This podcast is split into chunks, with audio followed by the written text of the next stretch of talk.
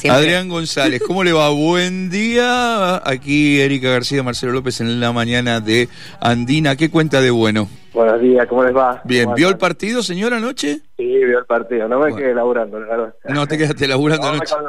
No, bueno, sí. Bueno, ¿cómo andas, Adri? ¿Cómo te vas? Gracias por atendernos. Buenas tardes. Buenos días, ¿cómo les va? ¿Cómo andan? Bien, y vos, a- a- eh, hay que, hay que aclarar que González Sí. soporta todo esto porque es oyente nuestro. Por ahí a la mañana, cuando va a llevar a los chicos a la escuela, Muy etcétera, bien. va haciendo zapping y nos va escuchando, por supuesto. Así que por eso sabe de nuestra irresponsabilidad absoluta al aire y no protesta. Y lo elige así. Muy claro, bien. y lo elige así.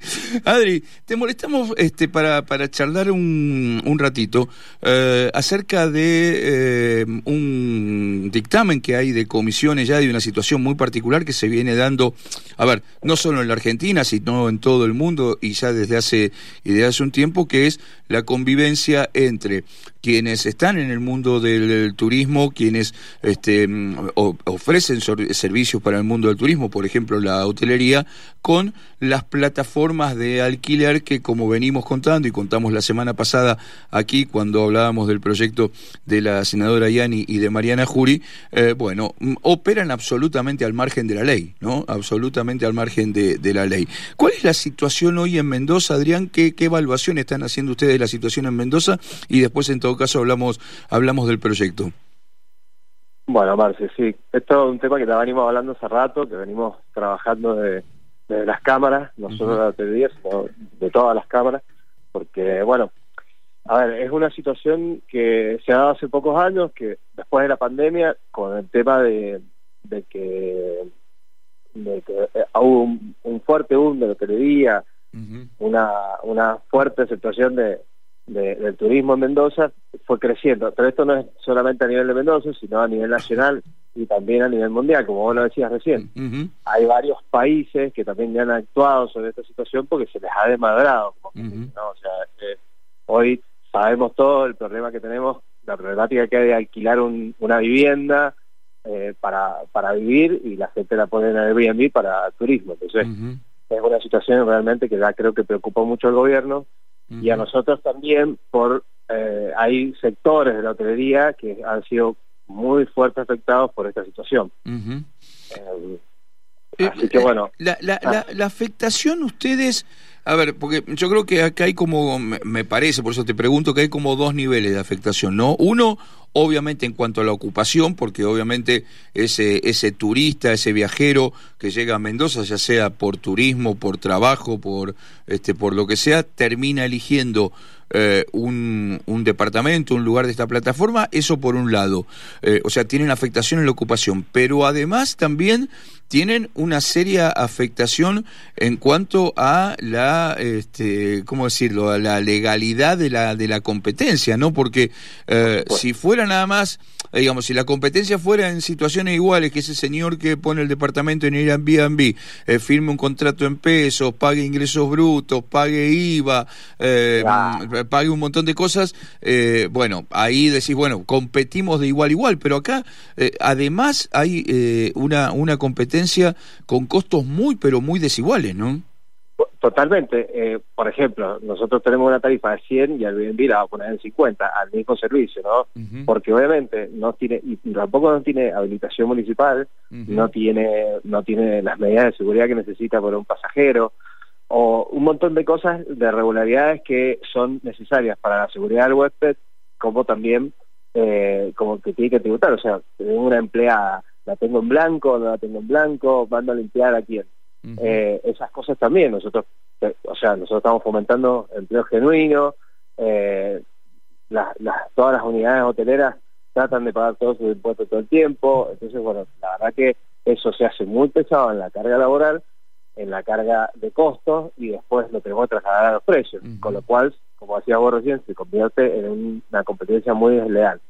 Y tenemos un fenómeno ahora que, por ejemplo, los chilenos que, que muchos muchas veces me llaman de la radio y preguntan, che, ¿cómo estamos? Que los chilenos vienen, bueno, ahora por el paso no están cruzando, pero pero cuando cruzan, ninguno va a hotelería, van todos a departamento. Entonces, vemos que hay una, una situación, más allá de la competencia desleal, de también de situaciones de seguridad y también eh, vemos que eh, afecta a, mm, a la provincia en, en el sentido de los alquileres, ¿no? Los alquileres gente que no, no, puede acceder a una vivienda, ¿no? Bueno, vos, vos sabés que eh, lo uso la referencia personal porque es lo que veo permanentemente. Cuando está abierto el paso, eh, en, mi barrio eh, hay cualquier cantidad, incluso en mi cuadra, te diría, hay, eh, por lo menos debe haber, no sé, media docena de, departamentos que se alquilan vía este, estas plataformas y demás, y está, cuando está abierto el paso, en la cuadra hay más autos chilenos estacionados que, que, argentinos, digo, y, uno siempre piensa, ¿no? ¿Cuál es, la, ¿Cuál es el servicio, cuál es la seguridad y qué es lo que terminan dejando a la, a la provincia todo, todo este turismo, ¿no? Porque si eh, van y compran en lugares este, que no dan facturas, si van y se alojan en lugares que no dan facturas, si van, la verdad que este, está, bien, estamos llenos de gente, se genera cierto movimiento económico, trabajo y demás, pero al, fin, al fin y al cabo la provincia no, no, no ve nada, ¿no? No, bueno, a ver, ahí, ahí un poco diciendo en ese sentido, porque está bueno que también exista. No, si yo también digo eso. el, problema es que si convive hoy Airbnb, eh, por ejemplo, Uber con los taxis, ¿no? Claro.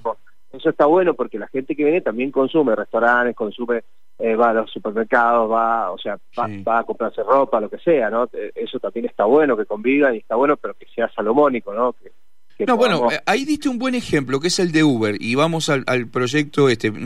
Primero, claro que cuando yo digo que uno ve que, está bien, si van al supermercado, qué sé yo, pero a ver, los gastos más grandes, si van a comprar ropa a los persas que no dan facturas, si van a, a comer a eh, la panchería que no sé qué, vos sabés los problemas que hay porque estás, dentro del sector, y tampoco dan factura, tampoco van hoteles, tampoco van... Digo, la verdad es que lo que podría entrar a la provincia en recaudación de impuestos, ingresos brutos, un montón de cosas, se disminuye, la verdad, este, sensiblemente, digo, ¿no? Pero, pero coincidimos en eso de que, y, y, por eso voy a lo de Uber, que es un buen ejemplo, y ahí nos metemos con el proyecto que está en el, en el Senado de la, de la Nación, con firma de una mendocina como es Mariana Jury. Digo, ¿ustedes qué evaluación hacen de ese proyecto?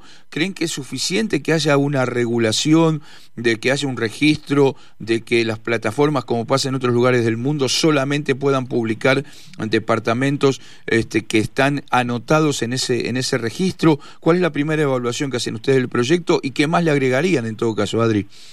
Que primero es un gran paso, eso eso eh, eso está genial. Verdad, bueno, ahora Nueva York también sacó una ley que es muy importante, que creo que va a ser un motor muy fuerte para todos los, para todos los países, ¿no? eh, bueno, Francia, España también tienen, y bueno, creo que nosotros no nos podemos quedar atrás, y más como estamos con el turismo. eh, me parece muy importante esto de la regulación, yo la ley no la he leído en detalle, pero sí, obviamente que estén inscriptos, sí, obviamente que, que, que tengan normas de seguridad, me parece muy importante. Sí, me parece muy importante que, que tengamos, por ejemplo, en, en, Estados Unidos tienen plazos, en algunos son 30 días, en otros son 90 días, o sea, bueno, puedes vender más de 90 días o más de 30 días en el año, pero una cosa así. Sí, sí, exactamente. Poner ciertas regularidades me parece súper interesante porque lo que hace es permitir una competencia legal y, y ayuda a que todo nos vaya bien, no solamente un sector. ¿no? Bien, eh, más o menos eh, ustedes tienen, o eh, en la Cámara, tienen por lo menos, obviamente no nunca hay un relevamiento exacto de estas cosas, pero ¿tienen más o menos idea qué oferta de camas tiene el, el sector ese que se mueve en la, en la informalidad acá en la provincia de Mendoza? No tengo el detalle, la verdad que no. Me imagino que debe ser muy difícil sacarlo, ¿no? Tendría, tendrías que armar un trabajo metiéndote en todas las plataformas, hay que contando. Hacer un trabajo, hay, que hacer un trabajo que, mira, no sé si el ente lo estaba haciendo o creo que, estaban haciendo un trabajo de ese, estilo de, de, relevar. Lo que pasa es que, bueno, vos te metes bien bien, encontrás una infinidad de cosas, ¿no? No, sí, por, por ahí también te filtra y es un trabajo que hay que hacerlo, para mí estoy convencido de que sí, y, hacer, eh, relevar y presentarlo y acompañarlo al proyecto de Mariana, ¿no? Así que, es súper importante. ¿no? Eh, ¿Ustedes y, a nivel provincial eh, se puede trabajar alguna alguna reglamentación, alguna, no sé, alguna ley provincial más o menos de ese tipo de la nacional que por lo menos, como pasó con Uber, regule esto dentro de la, solamente dentro de la provincia?